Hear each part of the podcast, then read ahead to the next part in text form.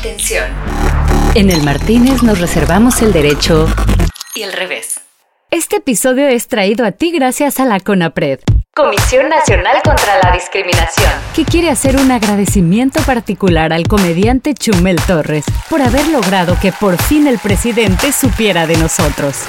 Me enteré de que existe, ¿cómo se llama? CONAPRED. Si no fuera por usted, seguiríamos con una mujer blanca como titular de esta institución. Les adelanto que mi propuesta va a ser que ese cargo lo ocupe una mujer indígena. Ya basta de simulación. Sí, es extraño que precisamente un Consejo contra la Discriminación solo admita a un titular de cierta raza o sexo. ¿Pero qué importa? Lo importante es que finalmente tendremos en una institución gubernamental una dirigente indígena y mujer. Gracias, señor Chumel. CONAPRED, un Consejo Nacional contra la Discriminación del que por fin alguien se acordó. Come papas y golosinas. El Martínez. Librerías Gandhi tiene la honra, el pundonor, el orgullo, la estima, el aprecio, el apremio, la consideración, el placer, el gozo, el deleite, la delicia, la fricción, el agrado, la diversión, el recreo, el regocijo, la complacencia, la satisfacción, el sabor, el gusto, el regusto, el gustillo, la voluntad, la inclinación, la intención, el deseo, el anhelo, el ansia, el afán, el interés, la pretensión, la promesa, la propuesta, el ofrecimiento, la invitación, el honor. Pues de acercar, ofrecer, prometer, ofrendar, proponer, invitar, brindar, presentar, mostrar, dedicar, obsequiar, cobindar, entregar, proporcionar, servir, someter, facilitar, suministrar, proveer, conceder, aportar, distribuir, compartir, dispensar, de traer hasta usted. El subsiguiente, posterior, ulterior, subsecuente, próximo, consecutivo, consecuente, correlativo, sucesor, siguiente capítulo, parte, sección, evento, jornada, sección, división, acto, cuadro, pasaje, suceso, episodio, de su podcast predilecto, elegido, mimado, privilegiado y favorito. Presentado por Librerías Gandhi. El Martínez, distancia y categoría en podcast como nunca lo habías visto. Ni olvido.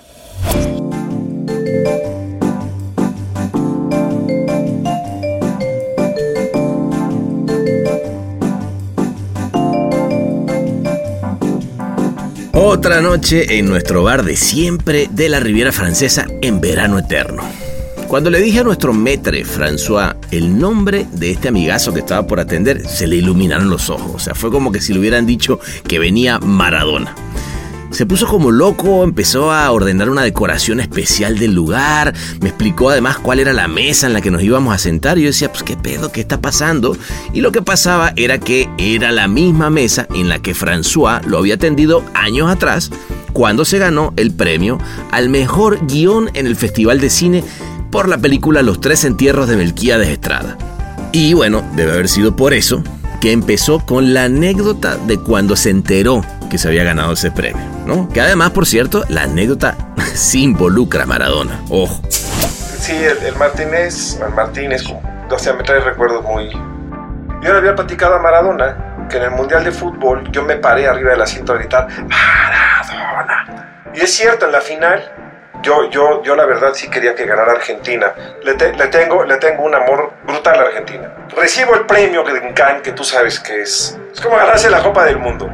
Y de repente veo a Maradona parado en su asiento, gritando ¡Arriaga! ¡Arriaga! Él es uno de los escritores y cineastas más importantes de la historia de Iberoamérica, que fue nominado al Oscar por Babel y este año acaba de ganarse el premio Alfaguara 2020. Ahí tranquilito, ¿no? O sea, este es el premio literario de habla hispana más importante hoy en día y se lo ganó con su novela Salvar el Fuego. Además, escribió películas como Amores Perros, que es un ícono del cine mexicano, 21 gramos y recientemente su novela El Salvaje, que está basada en hechos reales de su juventud que nunca ocurrieron y que se desarrolla en la unidad modelo donde él creció.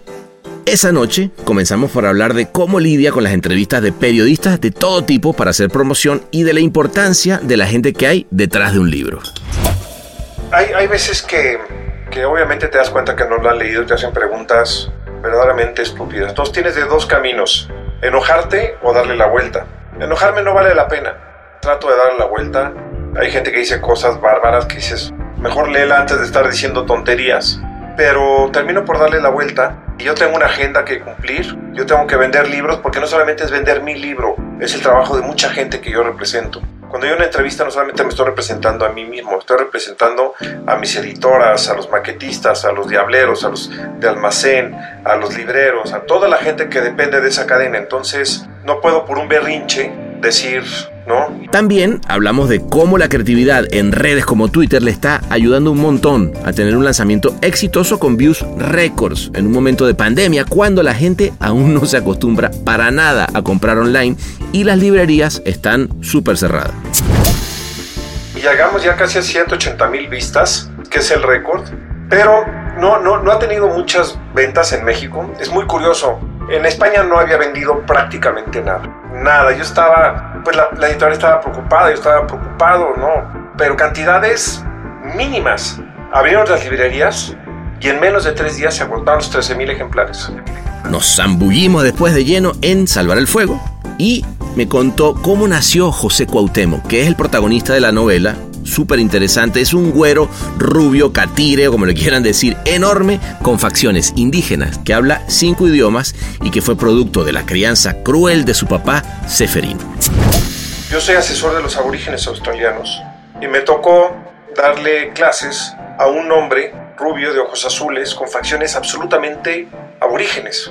Y entonces empecé a cuestionarme cómo se inserta este hombre en la sociedad. Seferino es un indígena que viene de la miseria más abyecta y que se construye a sí mismo como un superhombre. Así como Benito Juárez se construyó a sí mismo, Benito Juárez hablaba cinco idiomas y estudiaba, sabía de todo. Entonces este dijo, yo quiero ser como Benito Juárez, lo que pasa es que está un poco trastocado. Pero el tema del racismo, que en nuestros países es un tema bastante pesado. En México es muy palpable porque aún en un gobierno de izquierda como ahora dime qué secretario, qué ministro es indígena. Ahora, yo tengo, yo tengo mi, mi, porcentaje, ahora que se hacen esos ADNs, tengo mi alto porcentaje de sangre indígena y negra. A mí me lo aclaró porque es muy semejante la situación de Australia con la situación de México y América Latina. ¿no? A mí me lo dijo Warwick Thornton, quizás uno de los mejores directores de cine del mundo. Él sí es aborigen, me dijo, ¿sabes qué? Vamos a empezar a cambiar eso en el momento que nos dejemos de victimizar. Y el racismo. De eso también hablamos, del racismo, del clasismo en Latinoamérica y de cómo siempre nos encanta estar diciendo que no, que no existe, que todos somos uno, pero la verdad que está ahí más palpable que nunca. Me interesaba también mucho conocer cómo fue que nació la idea original de la película Desde Allá, que dirigió el talentosísimo director venezolano Lorenzo Vigas y por la que ganó el León de Oro en el Festival de Venecia. Y me contó una historia personal, uff, rudísima. Hace muchos años un amigo mío, que ya murió y murió en circunstancias muy trágicas, violó a un muchachito de 10 años y le entró tal culpa que trató de suicidarse. Él sabía que estaba mal, él sabía que la pedofilia estaba mal. Entonces iba a buscar adolescentes como el personaje desde allá, les pedía que se bajaran los pantalones, se masturbaba, les daba dinero y se iban. Pues le, le, fue diciendo a, a, Lorenzo, mira, vamos a darle por aquí, vamos a darle por allá. Lorenzo tenía la idea de un grillo que se le metía a un tipo en la cabeza. Dije, no, no, no, vamos a, hacer, vamos a hacer esta historia, te va a gustar más esta historia. Hicimos esta historia y pum, León de Oro, porque Lorenzo es un gran director. Un fuimos después a un pasado que pocos conocíamos cuando fue creativo de radio en los inicios de su carrera, imagínense eso. Todo esto a propósito de un audio envolvente de su novela, que por cierto pueden oír, eso sí, con audífonos, en el bonus track de esta semana llamado El Martínez Shot con Memo Arriaga. De hecho, yo vengo del radio también. Yo fui productor y director de programas de radio y creativo de radio. Yo también fui creativo en algún momento. Saliendo de la carrera di clases y unos muchachos que, a los que les tengo mucho cariño, Enrique y Pepo Bernal. Enrique acaba de morir, por cierto me invitaron a trabajar con ellos a radio, entonces yo creaba las plataformas creativas, tenían un, un grupo de treinta y tantas estaciones, entonces cada estación le daba yo un perfil y creaba, era yo el creativo. Era yo el creativo. Bueno, y también nos dimos tiempo de platicar de un hermanito que tenemos en común y me encantó además oír las palabras con las que coincido totalmente. Simón Bros es de mis amigos más antiguos y quizás de mis hermanos más antiguos, lo quiero muchísimo a Simón. Yo, yo, creo que es una de las personas más cultas y brillantes y talentosas de este país y de América Latina. y del mundo. Y terminamos escudriñando no solo en el origen de ese fuego que lo hace escribir como escribe, sino también cuál es su objetivo con cada palabra que pone este cazador que trabaja como escritor. Mi padre y mi madre son gente muy culta, que trabajó muy duro y que mi padre íbamos a Miami y nosotros queríamos ir de compras y decía, no, no, no, no, no, nos vamos a un museo, ¿no? Nos vamos a una galería, nos vamos a una biblioteca pública, nos vamos a un concierto, siempre eran conciertos, museos, no eran las compras. Yo lo que he tratado siempre es de que lo que escribo sea sensorial, que también lo sientas, que tengas calor o sientas la humedad, te sientas oprimido, sientas el suelo resbalarte, quiero que lo veas, quiero que lo oigas, hay muchos, hay muchos sonidos también en la novela, quiero que lo paladees, también hay mucha cosa del gusto, entonces yo sí quiero que sea sensorial la novela. Bueno, coño, si con este pitch no te convencí de sentarte en esta mesa con nosotros, es porque tienes un corazón de hielo, ¿vale? Entonces, sácatelo del pecho, te lo sirves en un old fashion y le derramas poquito a poco un chorro de bourbon. Mientras el resto aprovechamos de la barra libre de emociones porque él es Guillermo Arriaga. Un bar inclausurable. El Martínez. ¿Cómo estás, Memo? Bien, muy bien, ¿tú? Bien, oye. Este, ¿Cuántas playeras tienes de, unidad modelo? Yo tengo que... Está buenísimo. Tengo 30. Ajá. Más o menos. Tengo varias negras, tengo blanca, verde, Está bueno. gris. Me las hace una amiga que se llama Elizabeth Ramos. Ah, me las regaló. Ah, está buena. ¿Y ese loguito? O sea, es, ese es el logo del, del conjunto. No, no, no. Lo hizo ella. Ah, ella lo lo diseñó. Tiene, tiene, con su hermano. Tiene, Sí, tiene sí. mucha onda. Tiene mucha onda. Este, la onda es que ahora tú estás en el DF ahorita, ¿no? Yo estoy acá en LA y entonces la idea es que nos vayamos a Cannes. El Martínez, como le dicen. El, los Marti- el. Martínez, como le dicen, como le dicen los franceses. ¿Te late que, que hagamos esa, esa tra- transportación, teletransportación? Va, me late chocolate. Vámonos pues, venga.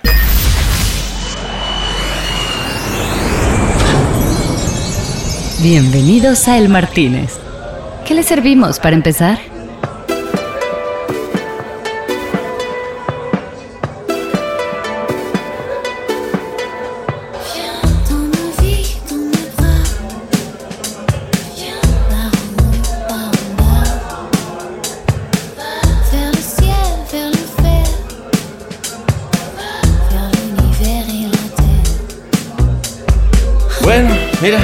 Estamos. ¿Cómo ves? ¿Qué, qué te parece este Martínez? Esta es una versión un poco rupestre de ese Martínez que tú conociste. ¿ah? Esta es un poco más latina. Fíjate que le tengo cariño porque ahí me hospedé cuando gané Cannes. Eh, qué, qué belleza, ¿no? No, pues sa- salud por eso. ¿Qué te vas a tomar? Ah, coquita, con coquita. Yo fíjate que yo sí me voy a echar un fuerte porque yo sí tengo que celebrar estar contigo acá en este lugar donde además celebraste ese premio. Eh, François, lo de, lo de, lo de siempre, dale. Oye, Memo, este, cuéntame, ¿cómo fue esa vez acá celebrando en esta? Porque fue el 2005, ¿no? Con, Fue en el con- 2005. Ajá, Fíjate que yo, yo conozco a Custurica, somos amigos Custurica y yo. ajá. Pero cuando fue presidente del jurado, tenía yo unas cuantas veces que lo había visto. Y me lo encontré en el elevador y me dice, nos vemos mañana, en la noche. Pues me pareció muy críptico, nos vemos mañana. Dije, ¿no? Claro, Pero claro. no- nos fuimos a la villa de Luc Besson, en Ok. Cannes, que renta una villa en las alturas de, Luc de, de- de- de Cannes, Qué lindo. a esperar si estábamos, teníamos algún premio o no. Yo tenía un vuelo a las 2 de la tarde Ajá. y me dijeron, aguanta hasta, la, hasta las 12.45. Le dije, no, no voy a hacer, es una hora de aeropuerto. Ya están avisados en el aeropuerto y hablo tal y tal. Pues el caso es que dicen que no, me lo, que no ganamos nada y que me vaya para México. Ah, Entonces Upa. voy, voy en la carretera, por una carretera que no es la normal, llena de curvas para cortar tiempo. Yo venía mareado, veníamos Barry Pepper y yo, el actor, y antes de llegar al hotel me, di- me dice el chofer, desde una de mar, dice, le llama, le, le llama eh, Pierange Lepogam, el socio de Luc Besson. Guillermo, este, ¿te puedes quedar? Le dije, porque es que creo que ganamos algunos premios. Dije, mañana, mañana, mañana llega Omar Rodríguez López, que es mi, mi- el, famoso músico boricua, Sí, ¿sabes? sí, sí, sí. Jimi Hendrix, y tengo Sí. que ir a verlo. Me dijo, mira, yo te prometo que estás el domingo en la noche en México, pero quédate. Dije, ¿por qué? Gané un premio yo, gané un premio la película. Me dijo, no, te lo ganaste tú. Upa, qué momento, ¿ah? Dejamos a Barry Pepe en el aeropuerto y mi mujer y yo nos fuimos y nos paramos en, en un Carrefour a comprar coca de dieta. Yo no bebo alcohol. Y en el estacionamiento con el chofer brindamos por el premio. Qué lindo, ¿no? Pero Qué- fíjate, Qué la, momento. historia, la historia no acaba ahí. A ver. La historia no acaba ahí. Entonces, regresamos al Martínez. Ajá. El Martínez me recibe el, el- el gerente y me dice, es un honor recibirlo de vuelta. Ok. No sabía ni quién era, pero ya como era ganador de campo, pues claro, claro, claro. le tenemos una suite especial. Pero pues como usted podrá comprender, no, no, este, no está lista. Podría pasar al bar. Pues ahí con las manetas en el bar, le dije, "Maro, deja ver si hay una mesa donde podemos comer. Ok. Y voy y un amigo me hace, ven, José Ibáñez. Voy, me dice, te presento a Diego Armando. Ajá. Y volteo y está Maradona sentado No. Me dice, ¿quieres almorzar con nosotros? Y digo, Eh, pues, ok. claro que te- Entonces fui por Maro y nos sentamos. Con, y empecé a platicar con Maradona. ¿Y qué tal? Encantador, como ¿Ah, sí? idea. Me, Encantador. me imagino, siempre he pensado eso. Super charming. Súper charming. Este, le empecé a contar un chiste de argentinos. Ok. Le dice en argentino, le dice a su mujer, hagamos el amor mudo. ¿sí? Y dice, ¿cómo es eso? Sin voz. y bueno, y le digo, oye, Diego Armando, este, yo soy muy franco. Le dije, ¿por qué? ¿Por qué te metes en tantos pedos, cabrón? Claro. ¿Qué La neta, dime. Me dijo, mira, carnal, esto que estoy viviendo yo es imposible de soportar. Pues sí, cabrón. Y no Sí. me dieron un manual. No hay un manual para experimentar lo que experimento yo, mijo. Ahorita donde Uf. voy caminando hay gente que arranca el pedazo de pasto donde piso o donde besa. O lo besa. Complicadísimo. Y es muy fuerte. Seguimos cabrón. De pronto se para y se va. Dije, pues, ¿qué dije, no? Ok. Se fue. Todo el mundo se quedó así, porque se paró de improviso y se fue. Algo le dijo a su hija Ok. en voz baja y se fue. Dije, seguramente dije algo que lo molestó. Pues no. Regresó a los 20 minutos con unas camisetas. Me dijo, estas camisetas las diseño yo. Tu hijo se llama Santiago, ¿verdad? Se la voy a firmar. Ah, bueno. Fue pura camiseta. Tú podrás saber lo mucho que, que- que- que- lo quiero ahora. Pero no termina ahí. Ok. No termina ahí la anécdota. Es que sigue. A ver. Qué, qué gran día, ya, ya vi el día, estaba, pero bueno. O sea, entre, entre que te habían dicho lo del premio, Maradona te regala las camisetas, ¿cómo siguió? Y entonces me dan una mega suite increíble en el Martínez. Ok. Increíble, preciosa. Era para quedarme cinco días ahí. Pero tenía que recibir a Omar Rodríguez. Yo le había platicado a Maradona que en el Mundial de Fútbol yo me paré arriba del asiento a gritar Maradona. Y es cierto, en la final, yo, yo, yo la verdad sí quería que ganara. Qué gran Argentina. final, además. Le, te- Buah. le tengo, le tengo un amor Brutal. brutal a Argentina. Yo también, yo también. Recibo el premio Cannes, que tú sabes que es. No, no, no, no, bueno. No es que no puedo ni imaginármelo. Memo. Es como ganarse la Copa del Mundo. Claro. Y de repente veo a Maradona parado en su asiento, gritando ¡Arriaga! ¡Arriaga! Entonces, Muy bueno. el Martínez o el Martínez tiene una. una Una- un li- lindo momento. Es que fíjate que eso tiene. y, to- y todavía, y todavía Ah, sigue. ¿eh? No, Todo dale, dale. Sigue, sigue. No, Yo no, quiero ver más. Quiero- Sigue, sigue, ¿no? Esto sigue. A ver, pica y se extiende. Todavía en la noche nos juntamos. Ok. Los, pues, pues como los latinos, entre los que se incluye eh, Custurica, porque Custurica tiene un alma latina. Ok. Fatih Akin, Salma, Javier Bardem y Maradona. y nos ponemos a brincar a celebrar mi premio. ¡Eh, oye! Penélope. ¡Eh, oye, oye, Claro. oye! Y, Uh, este, Latin American Power. y le dice Maradona a mi mujer, ¿tú crees que se moleste si le pido una foto? y mi mujer, no, no, no, no, no, pero claro que tómate la foto, por favor. Claro. Qué lindo, ¿no? El, el Latin American Power de haciendo desastre en la, en la Costa Azul, como debe ser siempre. Como debe de ser. Entonces, chingón. Sí, el, el Martínez, el Martínez, como de que podemos decir, pues tiene, o sea, me trae recuerdos. No, muy- pues cómo no. O sea, es que los tres en tierra de Melquiades fue. Bueno, digamos, ya, ya en ese momento tenía un montón de, de- de fama también. Tampoco es que, que estaba des- descubriéndote, pero, pero qué lindo ganarse al mejor guion, ¿no? Primer escritor en español que se lo ganó. Wow. Qué, qué momento, ¿ah? Eso solo me lo puedo imaginar, porque ya nada más con esa anécdota, compuesta de Bardem Maradona, todos brincando en un lugar, ya está magnífica, ¿no? Y si a eso le suma el premio, pues ni hablar. Qué No, lindo. no, el premio, el premio sí, yo creo que es uno de los momentos más altos. Yo cuando era chico jugaba que me ganaba Cannes el Oscar y el Nobel ¿En serio? y, y la Copa del Mundo. Ay, bueno, la, Copa del Mundo ya está un poco más difícil, pero... Sí, pero yo quería ser jugador y ganar la Copa del Mundo, ¿no? Ok. Casi, casi puedo decir que me gané la medalla de oro olímpica porque un querido amigo, Luis Fernando Tena, dirigió a la selección mexicana que vivía enfrente de mí. Ok. Dirigió a la selección mexicana que ganó la, la- la medalla de oro en las Olimpiadas. Ok. Que es nuestro, nuestro hito futbolístico.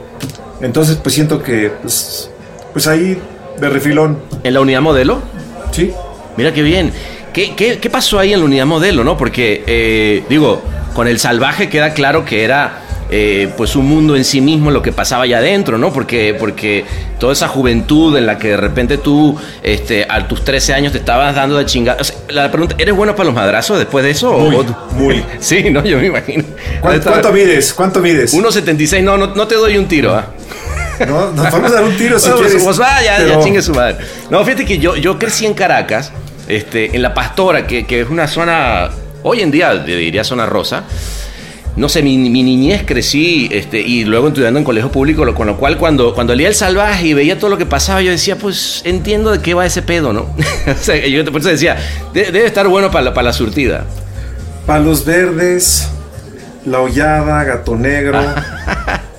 eh, luego sigue Plaza Bolívar, Ingenieros Militares. No, te la sabes bien. Altamira, Chacao, Chacaito. qué impresión. eh, Sabana Grande. Y hasta Petare. ¿Y qué, qué- cómo, dime, cómo sabes tú todo eso? Fuiste mucho a, a Venezuela. Yo, yo recuerdo de haberte visto allá dando eh, talleres este, en la Católica. Eh, el otro Sí. día disfruté tu entrevista con César Miguel Rondón. Sí, conozco. Conozco bien. He comido fosforera en conejeros. qué bien. ¿No? O, ya te la o- you know. O- o las empanadas ahí enfrente de la catedral. Eso, en. Margarita. Muy bien, muy bien. Este. Ah, no, bueno, pero tiene ya un posgrado. Todo esto que me está diciendo ya es, este, ¿qué pasó, mano? ¿Qué onda? ¿Qué onda, para? Qué chingón, qué chingón. Un bar transformado en podcast es el Martínez. Es el Martínez. Oye, no, déjame decirte que cuando la primera vez que fui a, a Caracas me dicen una guapísima estudiante de la universidad, me dice que, que ella me da la cola. No, te- te- Y dije, ¿y qué es esto, no? claro, claro. O sea, qué descaro que me quiere dar la cola. Así, así de huevo. Y tan rápido, mira tú. Y, y dice, a donde tú vivas yo te doy la cola. Dije, como... Y luego me dicen, vamos a echarnos unos palos, un Claro, amigo. claro. Le digo, ¿cómo que vamos a echarnos unos palos, cabrón? ¿Con quién? Tú y yo. Le dije, no, yo no le entro. Ese es un clásico. Entonces, es muy divertido. es vamos a un- echarnos unos palos. Es o- un clásico. No. Yo me acuerdo, güey, te puedes imaginar yo llegando a México. Ah, porque además yo te tengo que contar. Yo llegué a México en el 2000. Eh, obviamente no me entendían la mitad de las cosas que hablaba. Es como húngaro. Es Claro, como era húngaro. y bueno, pues y me quedé el pana, obviamente, de ahí para adelante. Pero fíjate que una linda anécdota contigo, que obviamente tú no conoces, es que yo la primera vez que yo llegué, el día que ganó Fox, llego yo al DF, y yo decía, estaba en la, en la avenida Leibniz, me habían dejado, porque yo estaba trabajando en DDB, una agencia, ¿no? Y yo salgo así, este, y digo, puta, ¿qué hago? No, no, pues no sé, güey, vamos acá, nos dije, hablaron de Mazarik. Entonces empezamos a caminar hacia Mazarik, güey.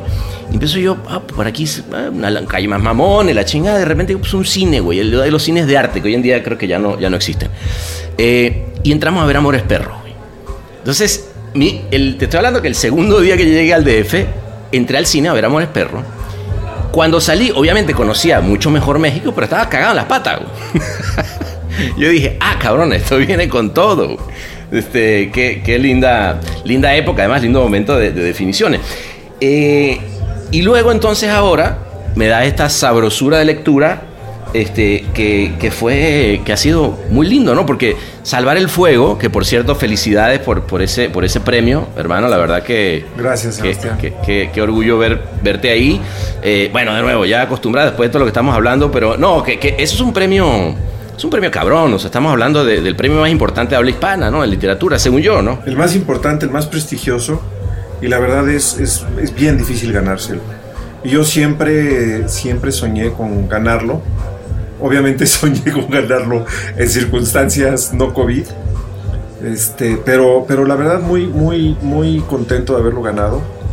Eh, es muy difícil y lo gané de manera unánime, lo cual no es fácil. Con, con ese nombre, Isabel, ¿fue que te pusiste? Isabel. Isabela Montini. Isabela Montini. 600 y tantas obras compitiendo. Digo, ojo, no, no, es, no es menor, ¿no? Eh, con seudónimo, aquí no hay palanca, aquí no hay nada. Aquí se gana a, a- a punta de, de tinta. Y fíjate que yo me sentiría incapaz de cabildear con el jurado, ¿no? Decirle a Juan Villoro, oye Juan, le puedes Claro. preguntar a Juan, yo cené con Juan y no le mencioné nada. Sí, sí, sí, Cero. sí, sí. Sería, o sea, Créeme que lo sé. Por eso te digo que, que, que, eh, güey, cuando, cuando vi que lo habías ganado dije, o sea, obviamente que en ese momento, además me, me enteré y luego, luego, este, no sé si oíste el- el- con Simón, eh, hicimos un capítulo donde me platicó, ¿no? La historia de, de- yo, yo la verdad no sabía los, entretelones de que efectivamente, pero yo te digo una cosa, para mí fue eso de que haya sido en pandemia, fuiste un afortunado, güey. O sea, porque si tú ves lo que pasó después en redes sociales, ¿no? Eh, y, aquí hablando de la promoción, güey, que hayas tenido más de 10.500 personas en Twitter live, en una... O sea, no, no, no llenabas un teatro de, de qué tamaño, güey. Lo quería, querías llenar el Azteca, güey. sí, llegamos ya casi a 180 mil vistas. 180 mil. que es, que es el récord de una presentación de un libro. Pero no, no, no ha tenido muchas ventas en México. Es muy curioso. En España no había vendido prácticamente nada. Ok. Nada. Yo estaba, pues la, la editorial estaba preocupada, yo estaba preocupado, ¿no? Pero cantidades mínimas. ¿Cuándo estaban preocupados? No Toda la pandemia estábamos preocupados. Ok, ok. Abrieron las librerías y en menos de tres días se agotó. Se agotaron los 13 mil ejemplares. Ah, bueno. O sea, que era más un tema de no tengo, no tengo acceso al e-commerce, necesito ir a la, a la, a la biblioteca, a la, a la librería. la gente no confía en el e-commerce. Claro, claro. eso es- Entonces, este, yo espero que saliendo la gente vaya a las librerías, ¿no? Porque ya es un libro que se ha hecho mucho ruido entre el boca a boca, porque esto te sale el boca a boca, pero la gente lo ves en Twitter. Ahora que abran la librería, digo, te lo mandan a tu casa.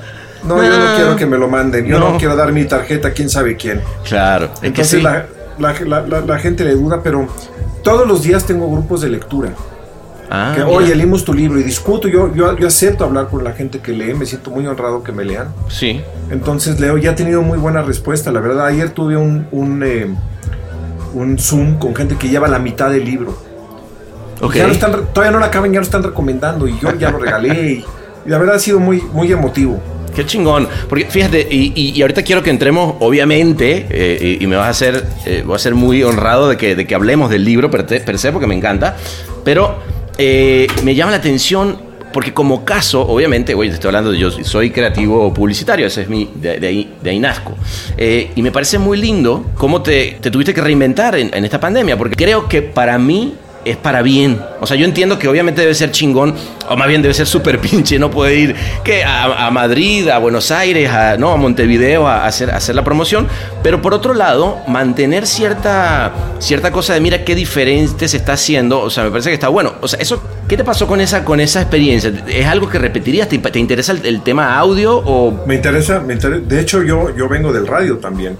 Ah, me- Yo fui, yo fui productor y director de programas de radio y creativo de radio. Yo también fui creativo. Ah, mira, esa parte, no te, esa parte no la sabía, fíjate. Sí, saliendo, saliendo de la carrera di clases y unos muchachos que, que a los que les tengo mucho cariño, Enrique y Pepo Bernal. Enrique acaba de morir, por cierto. Uy, lo siento. Este, me, me- me invitaron a trabajar con ellos a radio, entonces yo era el creativo de las estaciones. Ah, Yo creaba tú. las plataformas creativas de, de- de- tenían un, un grupo de treinta y tantas estaciones, entonces cada estación le daba yo un perfil y era yo el creativo. Qué bueno.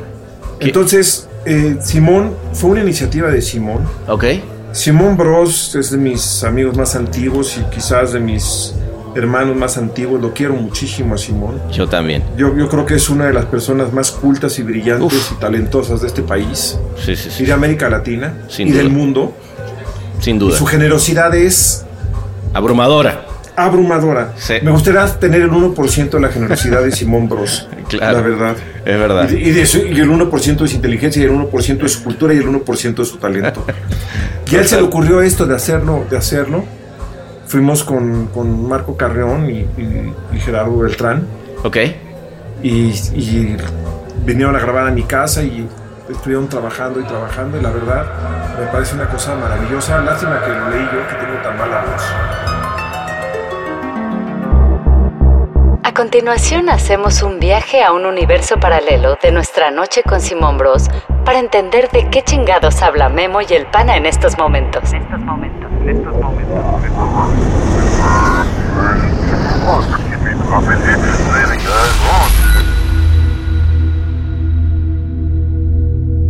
Uno de los proyectos que hicimos y que lo estamos haciendo con Montalvo es, imagínate, mi compadre, Guillermo Arriaga, se gana el premio Alfaguara por salvar el fuego.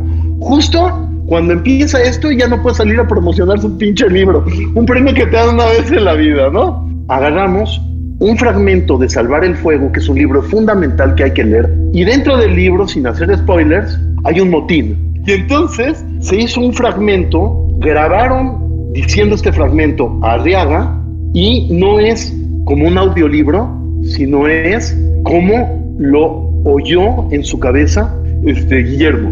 La traducción de cómo el autor lo lee en su mente. Tiene que oírlo con audífonos, ¿eh?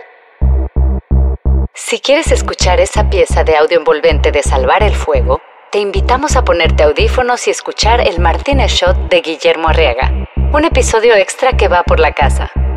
Continuamos. No, pero fíjate que eso tiene algo, ojo, ojo ahí, Memo, porque yo creo que oír a, a- a quien lo escribe, digo, no sé, a ver tú cómo lo sientes, pero yo, yo fíjate que de, la- de las... Me ha tocado esas primeras experiencias. Yo empecé como a darle mucho al tema de audi- de audiolibros, por aquello de pronto de no tener el tiempo de sentarse y querer al mismo tiempo hacer ejercicio y no estar tan gordo y la chingada, ya sabes. Este, y de repente di con los, con los audiolibros estos de Cassiari. Eh, y es que sí creo que al final del día, este, eh, no eh, la entonación que le puedes dar tú, no necesariamente es la que, obviamente, primero que creo que está bueno que cada quien haga su libro en la cabeza, pero creo que es interesante ese punto de vista formateado por el, por el, por quien lo escribió, ¿no? Yo creo que es un plus, pero yo no tengo frenillo. Oh, ok. Entonces, Entonces, se me, se- me enreda la lengua se te traba y la- mi dicción no es... Por eso no fui actor, por el frenillo. Ah, ok, ok, ok. Yo estudié actuación y hice muchas cosas de actor de chico, pero me di cuenta que no tenía no tenía la dicción necesaria, ¿no? Wow. Pero qué interesante. ¿Cómo, cómo- qué pasaba en esa casa, Memo? Porque a mí una de las cosas que me llama la atención es cuando tú dices que tu padre fue uno de los... Bueno, primero que dices que, que gracias a ellos está el fuego, ¿no? O se mantiene el fuego, ¿no? Pero por otro lado tienes, tienes a, a- a un papá que fue quien te leyó por primera vez un guion como 21 gramos. Sé que fue una, una figura muy importante, pero además me, me vas contando y dices, bueno, y además quería estudiar actuación. Y, y que- o sea, la parte artística estaba como muy presente, ¿no? Mira, mi padre y mi madre son gente muy culta, Ujú. que trabajó muy duro y que mi padre íbamos a Miami y nosotros queríamos ir de compra y decía, no, no, no, no, no, nos vamos a un museo, Ah, bueno. ¿no? Nos vamos Claro. a una galería, nos Claro. vamos a una biblioteca pública, nos vamos a un concierto, siempre eran conciertos, museos, Ujú. no eran las compras, ¿no? Nosotros, ya sabes, medio chavillos ahí que queríamos. Sí, claro. Entonces, mi papá es un self-made, un hombre que se hizo a sí mismo. Él y mi mamá pusieron su empresa, les fue bien y luego se dedicaron a viajar por el mundo. Viajaron por todo el mundo cuando les fue bien. Qué bueno. Entonces, padres que viajan te traen aparte otras cosas, ¿no? Y siempre hubo discusión y mi papá nunca nos dijo, estudia una carrera que te he de vivir, ¿no? Me decía, estudia lo que tú quieras, Eso está haz increíble. lo que quieras, tú sé feliz y te voy a ayudar lo que, lo que, lo que pueda para que no, para que tú puedas hacer lo que tú quieras y te ir muy bien en lo que tú hagas. Y los Qué lindo. hermanos, los cuatro, hacemos lo que queremos. Qué lindo. Nunca tuve esos papás, no tuve una familia conservadora, no vengo de una familia conservadora. Vengo de una familia bastante liberal, con la que se podían tocar todos los temas. Pero, por ejemplo, ahorita no solamente leyó el libro mi hija, leyó el libro, está leyendo mi mamá ahorita, Ok. ¿no? Mi papá no la alcanzó a leer, la verdad. Mm. Me decía, imprímemelo, pero se me descompuso la impresora. Decía, sí, pa, yo te lo llevo, yo te lo llevo. Y se me pasó y cuando se lo llevé ya, Ah. ya eran sus últimos días. Entonces leyó un par de capítulos, me dijo, está muy bueno y ya no, ya no pudo leer. Bueno, qué bueno que leyó un par de capítulos, por lo menos. Sí, leí un par de Le hubiera encantado saber que gané el Alfaguara. Le hubiera Claro. encantado, le hubiera encantado, se hubiera puesto muy orgulloso. Siempre nos empujó mi papá a hacer las cosas, a educarnos, a amar la naturaleza. Mi papá y mi mamá, ¿no? Porque yo son, son indivisibles, la verdad. Ok. Una pareja que, se, que fue muy bien avenida, se llevaron bien, se complementaron muy bien, trabajaron juntos muchos años y viajaron por todo el mundo y aparte eran bien reventados. Qué bien. Qué gran de suerte. nosotros salió reventado, ellos sí eran bien reventados. se iban de reventón todas las noches. Creo que así van a hablar mis hijos de mí, fíjate, ahora que lo dice. Yo con mi esposa somos bastante reventados. Sinvergüenzonas y sinvergüenzones. Bienvenidos a El Martínez. Cuéntame una cosa, hablando de, de esta promoción y, y ya para pasar, porque quiero entrar en el tema de, de- de Salvar el Fuego, sobre todo porque de nuevo creo que es un libro que hay que leer, o sea, no, no, sin duda. Y fíjate que lo, lo estoy dejando como, como, al- como hacia más adelantito, pues vamos, vamos a, ir, a ir entrando primero en una parte que me parece interesante que es cómo carajo hago para promover un libro en, pandemia, pero por otro lado, fíjate qué interesante, yo insisto que para mí eres un afortunado en ese sentido, porque si lo hubieras ganado con, con El Salvaje, que quedó ahí casi a nada de, de- ganarlo en su momento, eh, que obviamente que hubiera estado buenísimo, pero ahora esto es una obra eh, eh, diferente donde, donde te agarra en pandemia. Y yo digo te agarra en pandemia porque la cantidad de entrevistas a las que puedes acceder hoy en día, solamente estando desde tu casa, la cantidad de gente que aunque ahorita no pueda o no quiera comprarlo vía e-commerce, lo va a salir a buscar porque ya lo oyó, ¿no? Eh, es, es un efecto inevitable, ¿no? Este, yo, yo creo que... ¿Cómo, ¿Cómo hace? Porque te he visto entrevistas desde el programa de la mañana que mira la señora este, mientras hace el desayuno, hasta, como te digo, César Miguel Rondón, Puy, y cada uno obviamente me doy cuenta que tienes una, un, encontrarle el giro que, que tú sientes que va, que va a ir a la audiencia, ¿no? O sea, y por ejemplo, claro, obviamente la señora de la mañana pues va a querer oír hablar de Marina y de cómo una señora pues puede de alguna manera eh, salir de su, de su monotonía, ¿no? Este, y luego no es, no es lo mismo que con la otra entrevista, ¿no? ¿Cómo, haces cuando tienes una entrevista donde, donde de plano sientes que el que está del otro lado no lo leyó? O sea, Mira, hay, hay veces que, que obviamente te das cuenta que no lo han leído y te hacen preguntas verdaderamente estúpidas. Entonces tienes de dos caminos, enojarte o darle la vuelta. claro, Enojarme no vale la pena, claro, entonces le doy la vuelta. está bien. Trato de darle la vuelta. Este, hay gente que dice cosas bárbaras que dices, mejor léela antes de estar diciendo tonterías. Claro, claro. Pero termino por darle la vuelta y yo tengo una agenda que cumplir. Claro. Yo tengo que vender libros porque no solamente es vender mi libro, es el trabajo de mucha gente que yo represento. Cuando yo una entrevista no solamente me estoy representando a mí mismo, estoy representando a mis editoras, a los maquetistas, a los diableros, a los de almacén, a los libreros, Claro. a toda la gente que está que depende de esa cadena. Entonces, no puedo por un berrinche decir Está muy bien eso, está muy bien eso. O sea, entender que, que un libro no es, no, es, no es solamente su autor, ¿no? Y, y que, y que Exacto. te- claro, está bueno. Y Yo, yo siento que represento, yo siempre he sentido que mi trabajo es de equipo, aunque este lo escribí yo solo, no lo hice yo solo. La portada le eligió, le, le eligieron Pilar Reyes y Carolina Reollo. Las correcciones me la hicieron ella y Mayra González, las tres me hicieron las correcciones. Claro. Diana López me está haciendo la publicidad, este, y luego la, la gente de las diferentes librerías, o sea, los que cargan los libros y los suben a las camionetas, hay todo un proceso. Sí, sí, sí, es todo un ecosistema ahí de gente dándole para que llegue donde tiene que llegar, es verdad. Oye, pues si te parece, entremos ahora sí en, en- en el libro.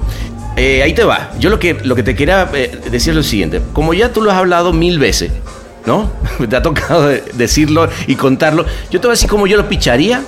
Nada más porque me interesa saber, o sea, que tenga ese feedback. Yo te voy a decir para mí hasta, qué es. hasta voy a anotar tu pitch. Ahí te va mi pitch. Ahí te va mi pitch. Eh, ojo, no, no va a ser un pitch logline, ¿ah? O sea, lo quiero hacer un poquito más desmenuzado, ¿va?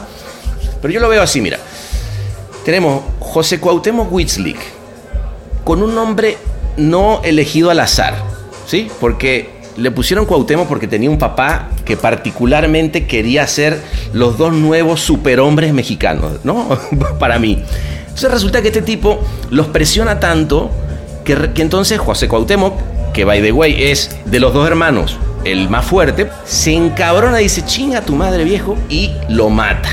Pero no lo mata así que va y lo mata. Le prende fuego con gasolina. Parricida de ese nivel. Lo cual te habla en un inicio de decir, ah cabrón, ¿qué le habrá pasado a ese, muchacho para que llegara a hacer eso? Pero para eso tenemos entonces a su hermano, que le va contando, que o que nos va contando, mientras habla con su papá que ya está en la tumba, y nos va contando cómo fue ese, ese, ese, asesinato. Al mismo tiempo, obviamente, él cae preso y cuando logra salir se involucra eh, de alguna manera en una matanza en la que él no es parte porque él no es narco, él es un tipo sumamente inteligente porque además su papá los, los esculpió, digamos, a chingadazo, eso sí, lo hizo meter la letra, ahora sí que a coñazo, como diríamos en, en Venezuela, y resulta que vuelve entonces él a la cárcel por un homicidio. Y se encuentra con otro personaje que es Marina, que Marina es esta mujer artista en el fondo que no pudo porque cuando se murió su papá eh, le dijeron pues ahora sí que no hay de otra ya no vas a ser eh, bailarina pero vas a ser coreógrafa.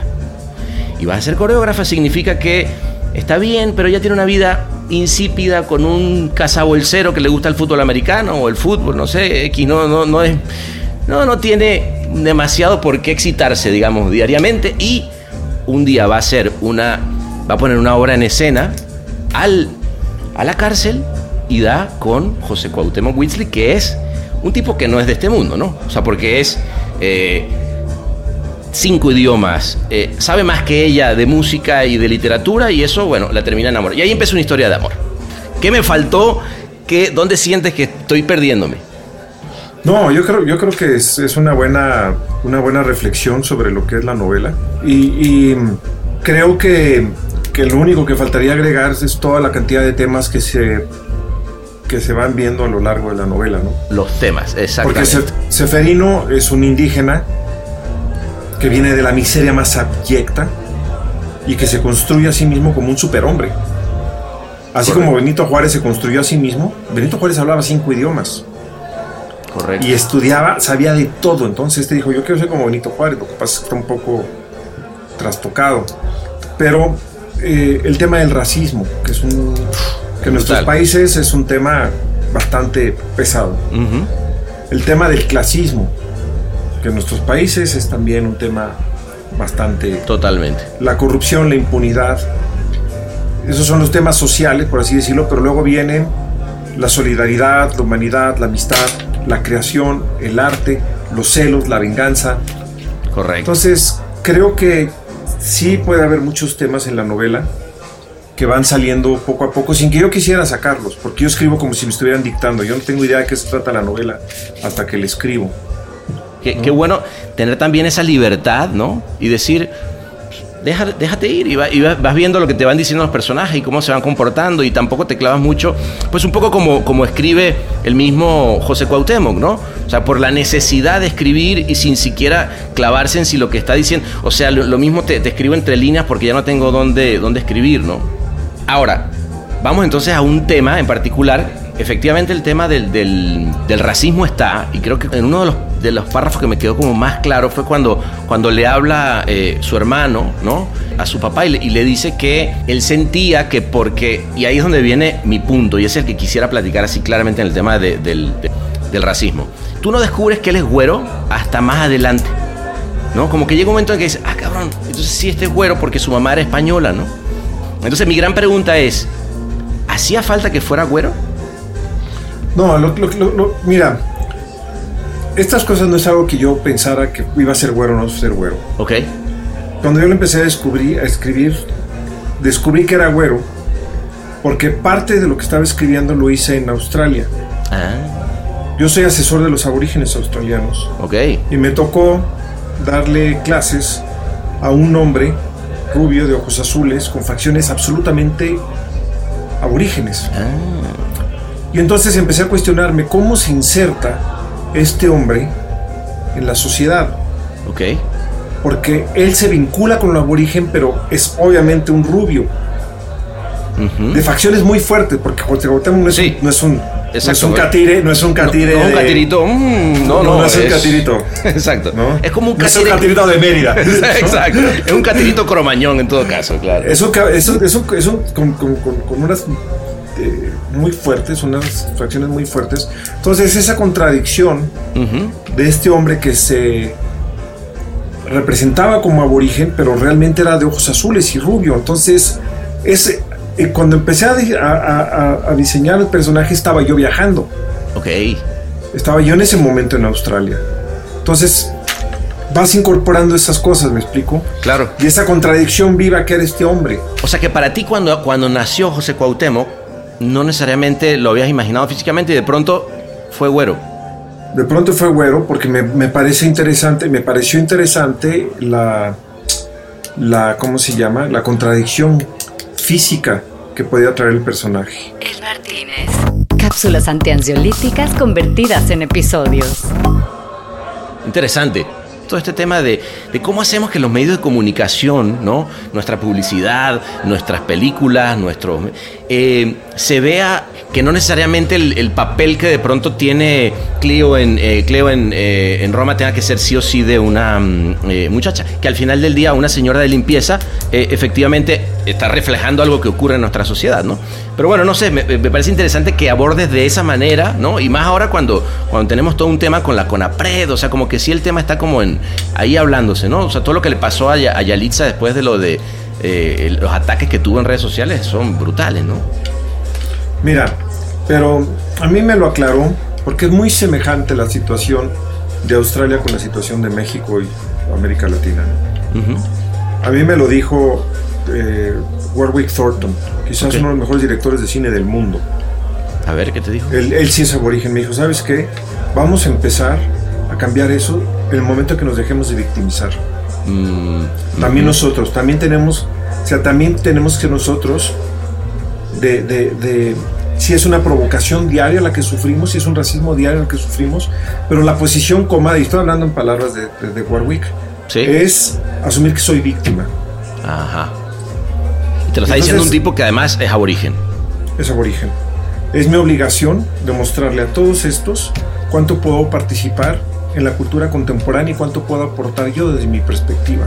Mm, y ni siquiera detenerme a ver si me van a atacar o no. Yo voy con lo que voy y punto. Entonces, sí tiene que haber una reflexión sobre aquellos que, que tienen piel blanca y todo este racismo y clasismo que está escondido. Recuerdo una vez en, en- en Caracas todo un discurso de, de Lorenzo Vigas diciendo que no había racismo en, en- en Venezuela y Lorenzo y hablaba y hablaba y hablaba. Y entramos a un lugar que se llamaba El Nodo, ok. y volteó y le dije, Lorenzo, ¿De yo soy, el más os- yo soy el más oscuro aquí. Claro. Era obviamente la elite Ay, caraqueña. Obvio. obvio. Le dije, Lorenzo, ¿De qué? ¿de Claro, qué no. hablas, ¿De compadre? qué? Pero, pero ojo que es lo mismo. A eso nos pasa, yo creo que. Bueno, yo, yo he vivido, digamos, en Latinoamérica solamente en, en Venezuela y, y- y en México, ¿no? Como Venezuela, mi, mi país, y, y México también.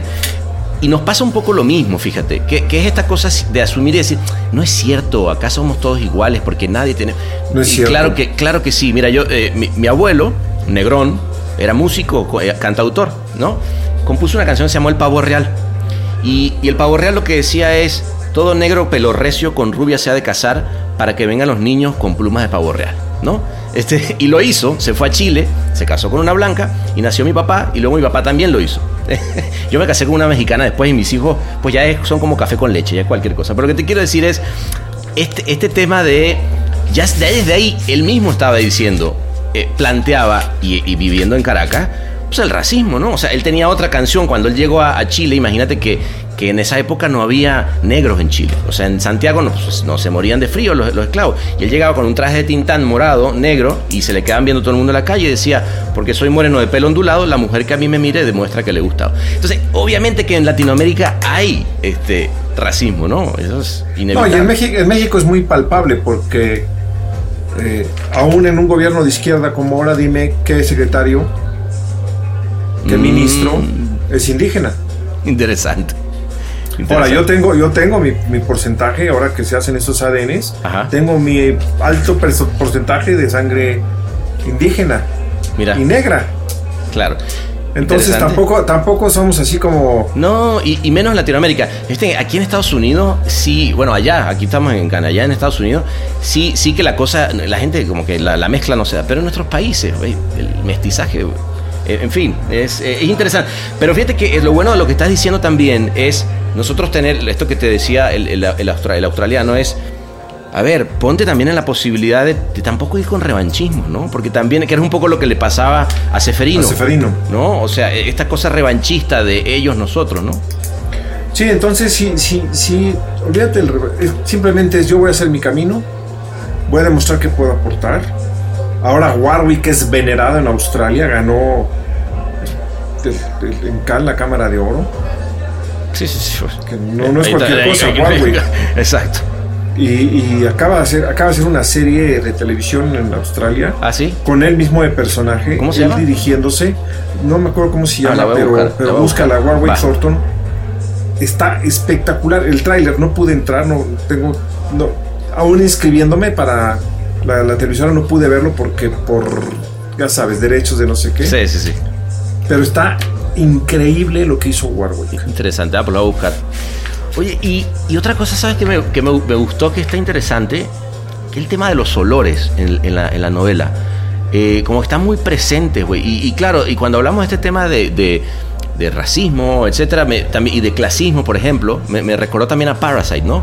Que, eh, o Parásito, que, que este tema de, de, de cómo huelen ellos y cómo olemos, cómo olemos nosotros, ¿no? Eh, pensando en estas cosas de las clases sociales, cómo huele este, de, de pronto José Cuauhtémoc a, a- a animal, a básico, a, ¿no? Y ella huele a cedro y, y, este... que- ¿Generalmente vas por ahí o, o fue algo que es particular de, de, de, Salva- de Salvar el Fuego? No, yo, yo lo que he tratado siempre es de que lo que escribo sea sensorial, que Mm. también lo sientas, que te tengas calor, o sientas la humedad, O te sientas oprimido, o sientas el suelo resbalarte, quiero que lo veas, quiero que lo oigas, hay muchos, hay muchos sonidos también en, en la novela, quiero que lo paladees, también hay mucha, mucho, Sí, sí, sí, sí. mu- mucha cosa del gusto, entonces yo sí quiero que sea sensorial la Muy, novela.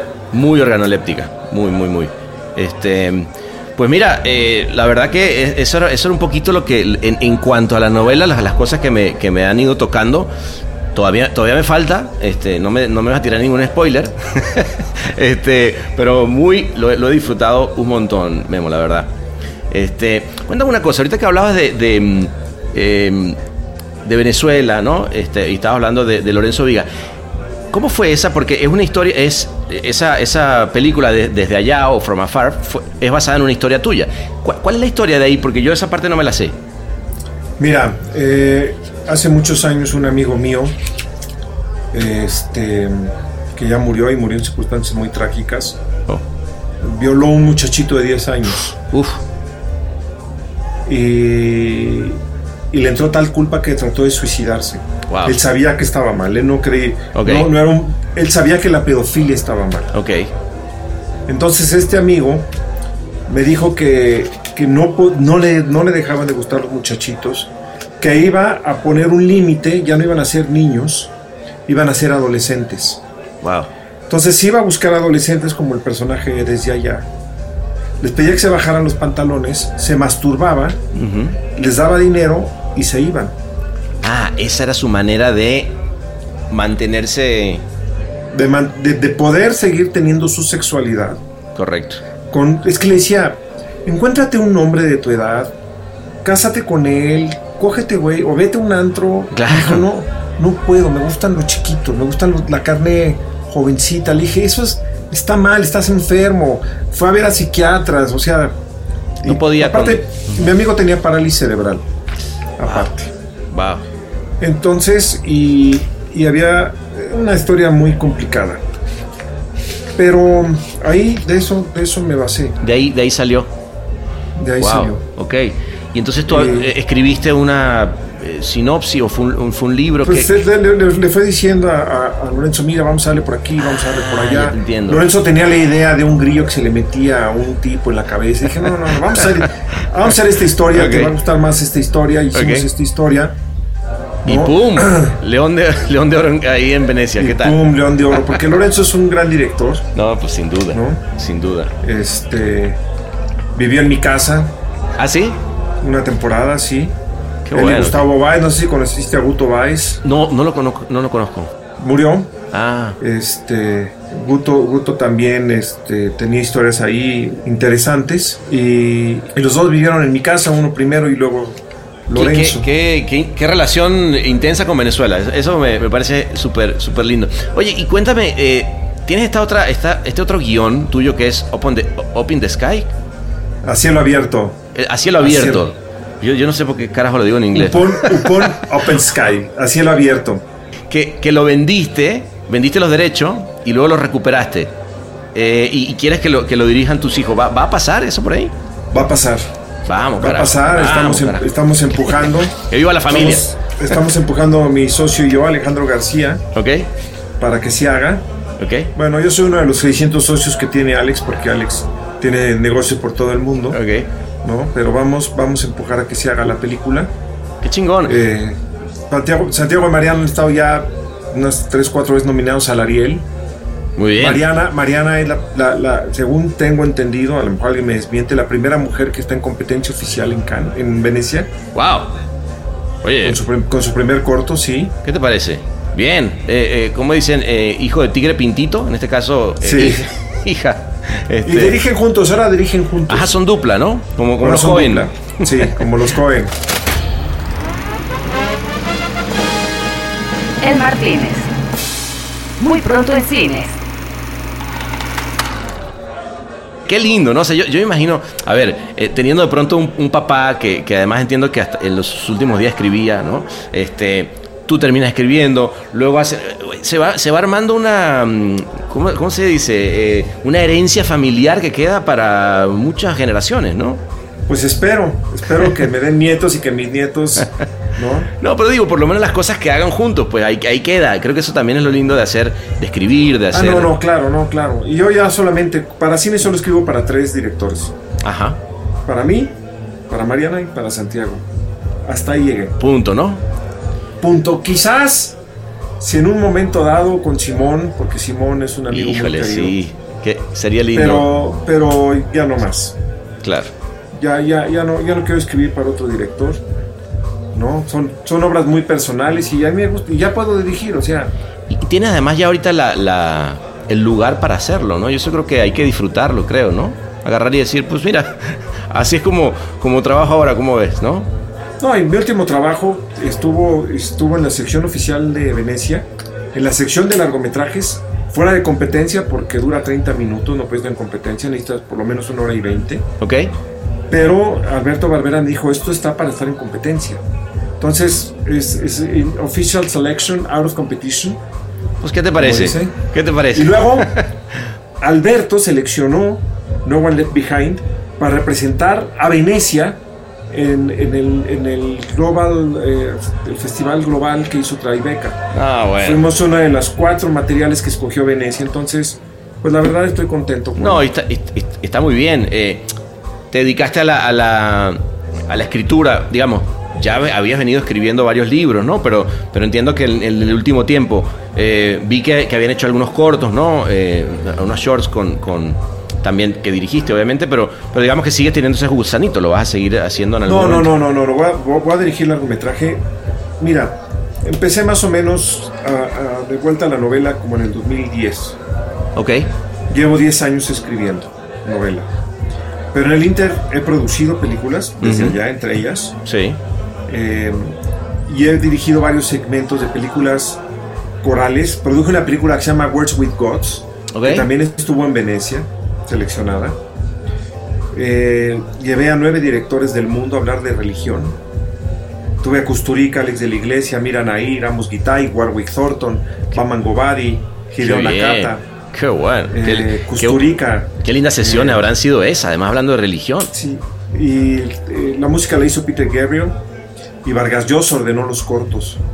Entonces, Ah. pero pues, no, no, no, mi socio no vendió, no vendió a- a la película, la exhibimos solamente en Venecia Ya. y luego en Morelia, no, en, en Los Cabos. Y bueno, este, ahí dirigí un segmento, luego dirigí un segmento de Río I Love You, Río Eu Te Amo. Luego eh, trabajé con Janusz Kaminski, ¿Cómo estamos con el.? Con el- además, ya, me estoy empedando aquí y, y lo que hacen es traerme shots. Este, pero hay una cosa que me llamó mucho la atención y luego lo entendí porque, claro, has ido mucho al norte, Coahuila, y obviamente. eh, Digamos, tienes toda esta parte que creo que habrá sido en todo caso más difícil eh, en primera persona poner a Marina. Pero, wow, esa manera de eh, escribir como malandro norteño mezclado con, no sé. Y además me gusta mucho que, que- que eres capaz de, de describir esa, eh, eh, esa manera de, de decir las cosas, además poniéndola en otras 10 palabras para que de- de- de- no, no vaya a ser que se pierda el de Buenos Aires sobre lo que estoy diciendo, ¿no? Sí, porque pongo cifrino y pongo Exacto, catire por ahí. Ya vas a encontrar el cifrino y el catire, ¿no? Sí, sí, sí. Este, pues mira, crecer en la modelo y ir tanto a la frontera, pues te da un oído. Totalmente. Eso ¿no? está y, y hay palabras, y hay, hay palabras, es el lenguaje con el que yo crecí. Entonces, un lenguaje muy callejero, muy afortunado de tener ese lenguaje. Sí, sí, sí, sí, sí, sí. No, y, y- y eso, y eso creo que transpira algo que, que es muy lindo en, en- en la obra. Este, hermanito, la verdad, eh, me, me encanta que, que hayas venido al Martínez un ratito acá a, a platicar y, y que no sea la última, ¿no? O sea, ya espero que la, para la próxima me traiga y me hable de otro y otro premio y otra cosa que, que, se- que será que pasó por ahí. Ojalá, ojalá, ¿Eh? porque ojalá uno sabe, ya sabes, uno tiene que chambear y, y- y a darle y a darle y a darle hasta que, hasta que las cosas resultan. ¿no? Adelante, a ver ¿dónde, me puedo comprar una de esas playeritas que están buenas. Ah, Elizabeth Ramos, luego te doy la. Eh, va- si, la buscas en Twitter, Elizabeth Ramos. ¿Ok? Ahí, ella- Elizabeth. Ramos. Y el tuyo es G-Arriaga, ¿no? Sí, yo, G-Arriaga. Buenísimo. Exacto. Bueno, amigazo, este, gracias por venir. De verdad, un abrazo enorme y pa'lante como siempre, ¿no? ¿O qué? Panita, qué, qué, qué, qué charla tan arrecha. Eso, carajo.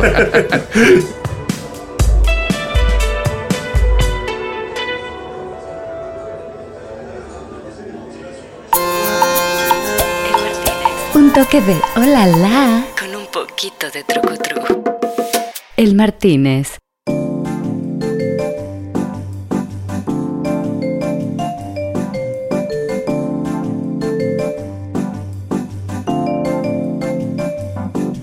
Memo siguió fresco como una lechuga con su refresco, mientras a mí ya se me había calentado el hocico, obviamente, ¿no? Y fue justo cuando llegó Maradona, y como a él sí le gusta chupar, la cosa se puso, pero puta, celebratoria. En esa parranda épica a la que terminaron llegando varios famosos Latin American Power, terminamos llamando al Papa para que nos dijera chiste en argentino, se armó una barra brava con los asistentes que gritaban ¡Arriaga! ¡Arriaga! Sí, ¿te acuerdas? Sí, tú estuviste ahí también. Por eso. Y porque llegas como siempre con nosotros al final, esta porra te saluda.